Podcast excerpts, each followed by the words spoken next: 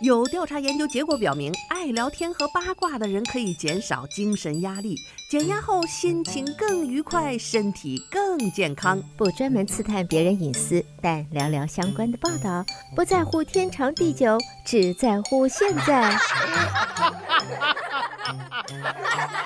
爱八卦，爱八卦，爱八卦，呱呱呱呱。听众朋友，大家好，欢迎来到今天的爱八卦节目，我是主持人明明。想要重复收听明明的节目，欢迎登录 YouTube 频道，搜索德州中文台来收听我们现场直播以及播出过的节目。朋友们，大家好，啊、呃，这个明明开通个人短视频的平台，在微信视频和 YouTube 上搜索“明明在美国”，抖音、小红书和 TikTok 上面搜索“明明信箱”就可以找到我的短视频了。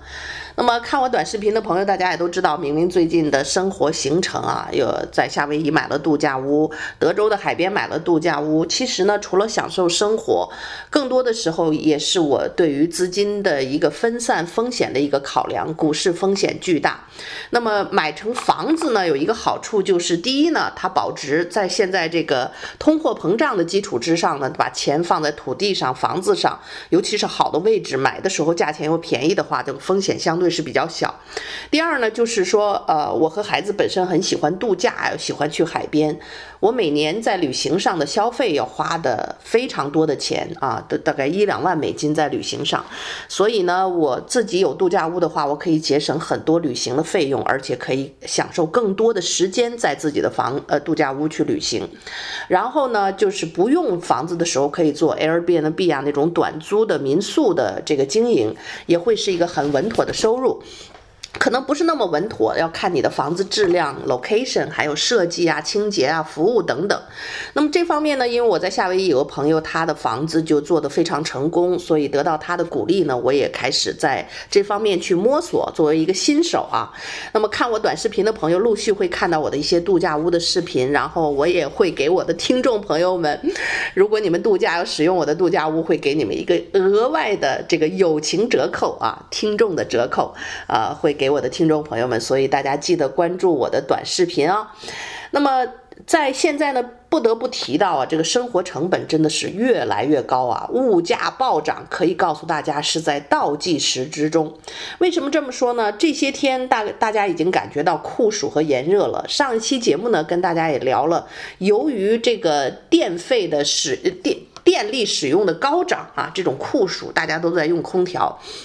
然后呢，这个很多没有签那种就是维持价格的合同的这个用户呢，今年夏天就会收到浮动的电价，这个电费高涨啊，天价电费八百多、一千多一个月是是非常正常的，所以真的是，呃，苦难的呃，身处在热浪当中的德州人民呐、那么现在呢，还有一个消息，可能你看上去觉得，哎，应该是个好事儿吧？其实呢，就是一个黎明前的黑暗，也不能说黎明前的黑暗，这个叫做这个可以预见的未来的即将更加涨价的一个定时炸弹，不能说是一个好事情。大家知道，美国的工会是非常厉害的，没事儿呢就闹个罢工啊，要给工人们涨工资。本来呢，工会是个好事儿，对于工人们来讲也是一个好事儿，因为要涨工资嘛，维持生活嘛，这追求平等和权利嘛。可是呢，有时候这件事情对于广大民众来讲，你单纯的涨工资不要紧啊，这个一个行业涨工资，另一个行业或者是跟它同类型的行业也会要求涨工资，然后所有的工资都涨上来以后呢，这个羊毛出在羊身上。不管是电力公司还是哪一个公司，这么高的成本，他怎么样去消费掉它？很多人就不考虑后面这个问题了，老子工资先涨上来再说。那么最近一段时间闹得沸沸扬扬的 UPS 罢工事件就终于落下了帷幕。结果呢，就是以 UPS 和工会达成了协议，同意在未来五年内提供三百亿美元的资金，提高员工的工资、福利和工作条件。那个时候呢，兼职员工的最低时薪就调整为每小时二十一美元，全职员工的平均时薪将调整为每小时四十九美元。UPS 这就就这邮局啊，我们也经常用啊，运东西嘛。那么，UPS 首席执行官表示说，全职司机在五年合同结束的时候，包括医疗保险和其他福利在内，每年将获得十七万美元的收入，成为全国最高薪的送货司机。这乍一听好消息啊！所以呢，这个据说现在这个一年十七万美金呐，真是汗颜呐！你等我等，很多人都没有拿到这个收入。大学毕业、博士毕业，年薪可能还不到这个数啊！一年十七万，一小时四十九美元啊！UPS 今年给他们自己公司码农的工资年薪也就是十一万到十六万八。这受过高等教育的这个人们，哎，你也不如我们蓝领的这个开车司机。呀，很多人说啊，还还削尖了脑袋上什么学呀？这个这这这这当送货司机吧。这消息一出来啊，全网都炸了锅了。根据这个最新的合同，UPS 司机的年薪将达到十七万美元，卡车司机在这里的收入啊，会超过一些软件工程师啊。那么其他的卡车司机就没有 UPS 收入这么好了。那码农呢，还还要和这个海外的这个人才竞争啊，海海外人才收入更低。可是 UPS 司机人家不需要跟全世界的什么什么同类型同同事们来竞争。美国知名的这个求职网站 Indeed 在这个突然之间啊，上 UPS 搜索的这个量就暴增百分之五十。Google 上我附近的 UPS 司机职位也成为了热门搜索之一。那是啊，这么好的年薪，大家都在评估自己成为一名送货司机的可能性。但是事实上呢？经过调查显示，要成为 UPS 的送货司机也不是那么容易的，不是说你一应聘来了就能做他司机，能拿这个高收入的。每个人呢，要成为 UPS 司机，必须先从仓库的分拣、打包这些基础工作做起。这些工作的这个年年薪是比较低的，员工呢也要在这儿。忍着耐着啊，打这个工，证明自己，然后才能在这干了几年，慢慢晋升为司机。这通常都是要几年的时间。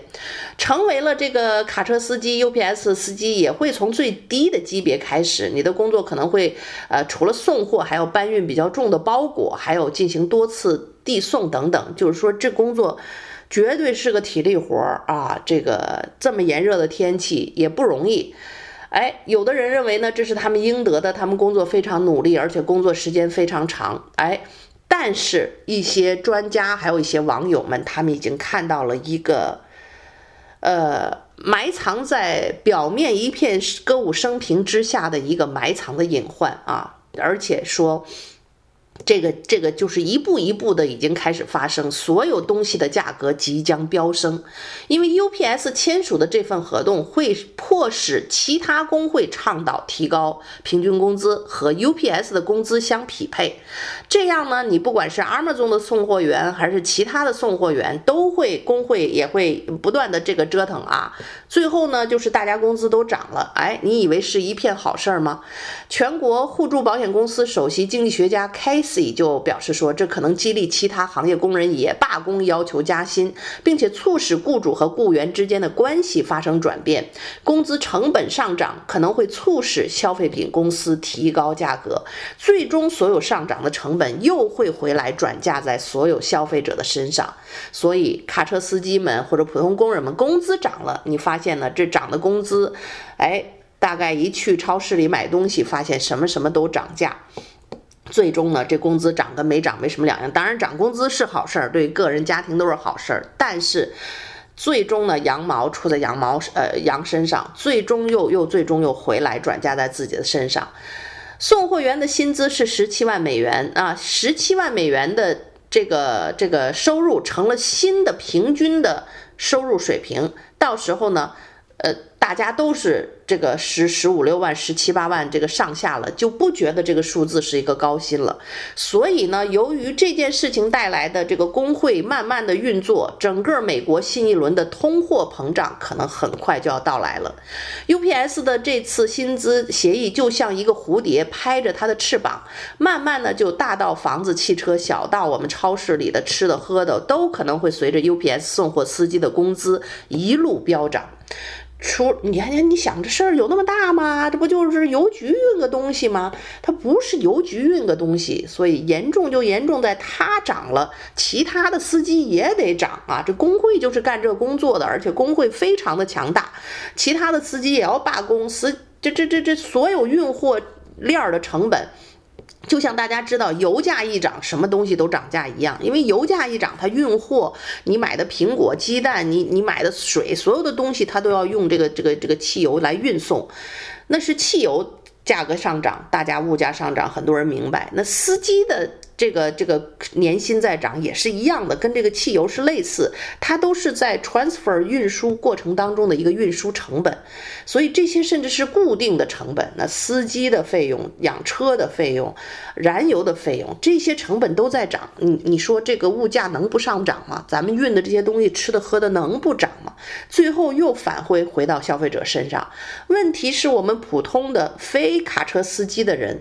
我们的工资几乎都从来没涨过啊！面临的这样的一个现实之之下，只能说生活会越来越越捉襟见肘。经济学家表示说，过去两年美国的通货膨胀已经达到了四十年来的新高，百分之九点一。美联储当然现在是工作积极努力，可以得到这个大家的认可，就是正在积极的啊紧缩政策，努力遏制通胀，通过加息啊，现在看呢暂时呢取得了一个良好的效果，但是啊 UPS 的这个妥协等于是为其他的公司和行业打开了一个。先河，那么其他行业的工作者也会要求加薪，那么这将成为美联储控制通胀的一大阻碍。就是说，一方在努力遏制通胀，结果这边涨工资的事情，普通都在涨，最后又又可能会把这个成果又又会压下去了。那么 UPS 工人获得涨薪了之后呢，其他的物流公司啊，Fed FedEx 啊，Amazon 啊。其他的物流公司的员工也会继续罢工，提出更高的这个同等的薪资要求，整个物流产业就会这样发生一个巨大的成本的变化，那么相应最终就回嫁到消费者身上，所有商品的物流成本在增加，那么。美国当前并非只有 UPS 的员工要求加薪呢，其实大家时不常你要关注新闻，你就知道航空公司啊、铁路啊、汽车制造商啊，甚至前一阵儿的那个好莱坞各种那个那个那个电影行业的人都全都不干了，都面临着员工要大幅加薪的要求。有些事儿也是没有办法，就是物价这么涨，工资就不涨啊，大家也没法弄。那么就是工资最后闹腾完了，罢工完了涨了，物价更涨了。就是钱会越来越不值钱，所以大家可以预见啊，就算美联储用加息遏制通胀，问题是这边加薪和这个物流成本、生活成本的上涨能控制得住吗？所以咱们兜里那点钱，很多人存够了，本来养老的，我自己也是如此，本来存够了，够了养老的钱，现在完全就不够了。通货膨胀也好啊，投资的一些问题也好啊，现在就是又要开始努力了。那么，呃，美联储的专家认为呢，这次的罢工潮本身呢。初始原因是因为通货膨胀，因为过去的十二个月里，整体物价上涨了百分之三啊，前一年物价上涨超过百分之九，那么物价上涨，工资没涨，那我们生活水平就在下降啊，所以呢，这个大家闹罢工是非常可以理解的。只不过随着不断上涨的生活成本呢，劳工们的负面情绪爆发，像 UPS 这种事件呢，啊，发起了工会组织，在全国范围内爆发罢工，这就像是一个这个蝴蝶效应。一个小小的事件会连环呢，后面最终造成整个的一个震动。通胀有可能在我们有生之年，在未来的一段时间呢，一时半会看来是看不到一个尽头啊。那么就业市场直接直接反映的其实也是一个供求的关系，而不不光是通胀的水平。当很多人都想要去 UPS 去当卡车司机的时候，在这种激激烈的竞争之下。自然就有人愿意降低薪水来保住工作。那么显然，在目前美国蓝领的送货司机比码农是更为稀缺。码农们呢，可以呃使用印度啊、中国呀远程的这个更便宜的人力去远程办公。可是卡车司机必须是当地人、美国人，而且绝对是个体力活，没了他们还真是不行。呃，未来十年呢，蓝领会变得越来越越越稀缺，而且比大多数白领的工作可能会收入更高。哎呀，这这这，我都不知道怎么教育我们的孩子啦！努力学习嘛，努力学习，做一个好的卡车司机啊，年薪十七万二十万，哎，而不是说努力学习，做个医生，做个律师，做个码农。我们这一代和年轻一代，呃，经常被教育到说，唯一的选择是好好学习，天天上上上大学。那么，并不是学习是一门手艺，好像成为一名蓝领工人是让人尴尬的，是你不得已的一个最后的选择。现在看来呢，这事儿要反着了，把身体锻炼好哈，你好能够承受这个大的这个这个身体需求的 开卡车运货和搬东西。哎，目前看来呢，卡车司机确实比软件工程师更有价值啊。软件工程师必须和海外大量的人才竞争，UPS 司机不需要，这是供需市场，他们当之无愧。那么在 AI 盛行的当下，哈，高昂的人工是否会逐渐被唾手可得的 AI 机器人所取代呢？一些网友也预言，在接下来的日子，无人机送货、无人车送货将会被越来越多的广泛利用。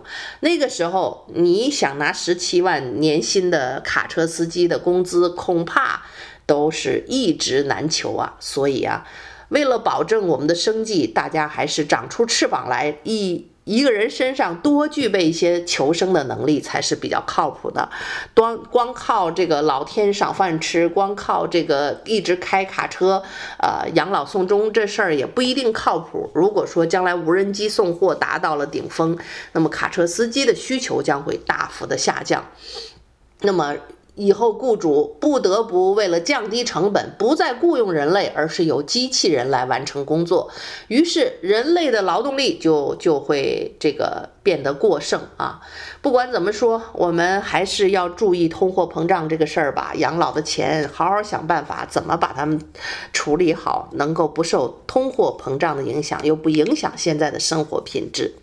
好的，听众朋友，您正在收听到的是德州中文台的《爱八卦》节目，我是主持人明明。稍事休息片刻，欢迎继续收听今天的《爱八卦》节目。好，听众朋友，欢迎继续收听德州中文台的《爱八卦》节目，我是主持人明明。上半段呢，跟大家聊了聊这卡车司机 UPS 司机呢罢工啊，这个工资涨到十七万美金一年的年薪的这么一个新闻。嗯、这个年薪涨了，他们是高兴了。那么未来呢，所有的运运输的卡车司机都会要求工会呢去去协商，或者是罢工，去要求同样的年薪。那么引起的蝴蝶效应，最终就是整体的物流。成本上涨，消费者的这个水平上涨，可能会无法遏制通胀，通货膨胀会越来越严重。这个社会现象，说真的是没有办法啊！你罢了工就可以涨工资，然后呢，这个有一些人现在是越越越没文化，甚至是违法犯罪，他们就取得了当前的利益。大家最近大概都看到了，八月十二号，美国南加州就爆发了大规模集体打砸抢，大约有五十个人，这绝对是一支，呃，一支 team 啊，一个一个团队啊，冲进了奢侈品店 Nordstrom 进行打劫呀。名牌包包、衣服全部遭了毒手，十万美金的货物就被一抢而光啊！正在里面逛街的顾客也吓得不知所措。有人拍了现场的这个拍摄场面，十分的魔幻啊！一群黑衣人戴着黑头套啊，进来就是抢。这种毫无秩序的洗洗劫就发生在美国南加州的这个 Westfield Topanga Mall 的 Nordstrom 这个商场里。有高达五十人的犯罪团伙，身穿黑色的帽衫，用面具遮住脸，抢走了无数的商品。视频里可以看到，Burberry 的包包、BV 的包包全部被拿走。为了躲避警察，他们知道自己必须在几分钟内完成抢劫，只要能看得见的都抢走，不管是衣服还是包包。所以他们用人多量大，然后短时间作案、迅速逃窜的一个方法。不过你说五十个人呢？那坚硬的汽车外面也得排成队了吧？他们是怎么做到这个样子的？美国的这个法律如果是这个样子下去，真的是没有办法。然后穷人们发现，呵，这招赚的比你一小时时薪是开卡车司机什么干个正常工作当个保安赚的还多。哎，这个这个这个不如也也加入他们团队，这就是教了好人变成坏人呐。大大约就下午四点钟左右的样子，一名顾客说呢，突然一声玻璃破碎的声音惊到他。往那边看过去呢，就看见成群的盗贼穿着黑衣闯了进来，他们疯狂扯着所有带有安全标签的商品，并且搜罗着所有其他的商品。他们撞倒了人体模型，打碎了玻璃，碰坏了商品。保安过来示意呢，顾客们远离这些人，以免受伤。更有一名勇敢的保安上去想阻止他们，却被盗贼团伙用防熊喷雾喷到眼睛里，当场痛得要送去医院。这就变成了这个好人根本就不能管这个坏人的地步。不少目击者呢，看到盗贼跑到门外的这个都有车子在接应，这些车子迎接他们的车队，居然很多还是名牌的雷克萨斯车和宝马汽车。那么这个这个。现在调查人员初步估计，他们偷走了价值是六万到十几万的这个商品。案发现场的一名顾客接受 ABC Seven 的采访的时候说：“一开始我也不知道发生了什么事情啊，后来呢，所有的保安人员和部分购物者都被赶到同一个区域，我才知道发生了一些呃不好的事情。从来没有见到过这样的事情，这真的是美国的一种耻辱。”啊，他说，另一个顾客说，我们正坐着喝咖啡，突然就看到很多人从 Nordstrom 商店里跑出来，感到很害怕。呃，所以呢，对于犯罪分子来说，这只是抢劫；但是对于住在附近、喜欢逛街的人们来说，却是一种失去安全感的感觉。为什么零元购可以在加州这么疯狂？这一切都要从加州的第四四十七号这个法案说起来。那个。那个时候，加州监狱里的人太多了，多到无法解决，怎么办呢？就有就有这个蠢人一拍脑袋，就把重罪都降成轻罪好了。哎，被降的罪行就包括被盗财产价值不超过九百五十美元的入店行窃，价值不超过九百五十美元的接收赃物罪。这个法案一出，哎呀，大量的犯人被释放，新的犯人警察也不抓了，反正呢，抓了是轻罪，法官也不愿意判，判了也没地儿没地儿关他们。甚至劝说工作人员不要阻止，不然有生命危险。轻罪让人无所畏惧，零元购于是就这样越来越猖狂，光天化日之下偷东西已经达到了犹入无人之境啊！所以你知道，一个法律法规的出台就会影响和造成这样的结果。我们现在至少还很高兴地看到德州还没有进入到这样的状态。加州的零元购，它所造成的连带反应是非常严重的。除了这种事情会越来越多，很多的商店因为这个损失已经不得已关闭门店。在加州的旧金山，就看到几家最大的酒店被迫关闭和拍卖，游客是大幅的减少，因为来了以后不安全啊，流浪汉抢劫的这个事件经常发生。然后呢，零元购也会越来越多，商家没有办法，最后就关门。关门了以后，我们的大城市变成什么了？就原来喜欢生活在这个城市的人，因为购物方便、生活方便啊，等到最后商家都要关关门大吉，都要走人的时候，人员也开始流动，也开始离开这个城市。那么，这个整个城市的经济各个方面就会陷入到这个一个恶性的循环当中。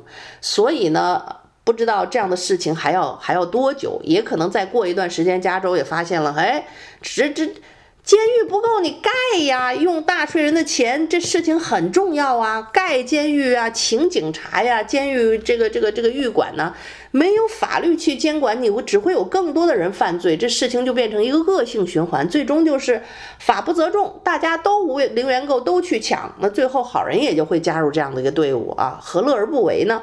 啊，这个抢完了也没有任何呃罪责啊。这个本身现在经济不好，通货膨胀，家里正缺钱，缺吃少穿呢，去拿几件衣服还能拿名牌，好，这就叫好教好人犯罪啊。所以呢，呃，在这种。状况之下，零元购进行的这种状况之下，不知道在加州还会到什么时候。加州洛杉矶抢劫频繁的地区已经受灾相当的严重了啊，很多的商店几乎已经全部搬走了。这个这个，因为他们没有办法生存下去，就这么抢 Saks Fifth Avenue 啊，还有 Nordstrom 啊，都都不得不搬走了。稍微值钱一点的东西，就在 CVS 什么这店里都被锁在柜子里啊，就就就连那个沐浴露都被锁在柜子里。你说说哈，这个这个商店要变成这样，哎呀，这这想想都是让人一声叹息呀。这个加州就会成这个样子了，所以还有一件事儿就是加州可能会这样一段时间一时解决不了，那就是 move out，搬走的人会越来越多，所以越来越多的人搬进了我们德州，所以德州的房价还在越来越涨。哎呀，真的是一一环扣着一环呐，这日子真是不消停。如果一天加州不改变政策，不把抢劫算成重罪，恐怕这种零元购就不会停止，而且会一直的持续下去。这真的是美国人的一大悲哀呀！然后全世界都在看美国人的笑话。那这个在这种状况之下呢，呃，咱们也说点让人呃高兴的好消息吧。好消息是我们休斯顿的布什机场，呃，耗资十四亿美元，现在要进行扩建和改造。很快呢，我们的布什机场就即将要变成全球的首要门户之一了。那么。呃，官宣了它在国际航站楼的全新设计啊，将会变得非常漂亮。预计建成后占地两万五千尺。有十七条啊 TSA 安检通道，有望减少分流现在机场的这个拥挤以及呢排队的时间。六个宽体的登机口迎接更大的飞机和容量，容纳更多的国际航班。所以国际中央处理机呢将在票务台、安检通道和行李处整合到一个集中的区域啊。另外，自助的订购亭啊，各个方面都将会增加国际承运人登机口容量。增加到十八个最先进的设施，将布什机场很快会提升至首要全球门户的地位。所以呢，未来可以预计呢，随着机场容量的提升啊，这个德州包括休斯顿，在这个商业和国际上的地位会日益的增加。所以对休斯顿人们来讲是一个好事儿，工作的机会啊啊，生活的环境啊都会有所改善。所以这是一个好消息，告诉大家。那当然，在整个机场改建的过程当中，大家要忍受一段时间的脏乱呐。所以在没有完全建好之前呢，大家可能要记得去布什国际机场，要提前啊预留出更多的时间，早一点到机场。因为由于这 construction 啊工程啊，它肯定会有一些临时的改道啊，耽误很多的时间，所以不要延误自己的航班。好了，听众朋友，由于时间的原因，今天的爱八卦就到这儿，和你说一声再见了。感谢您的收听，我们下次节目再会。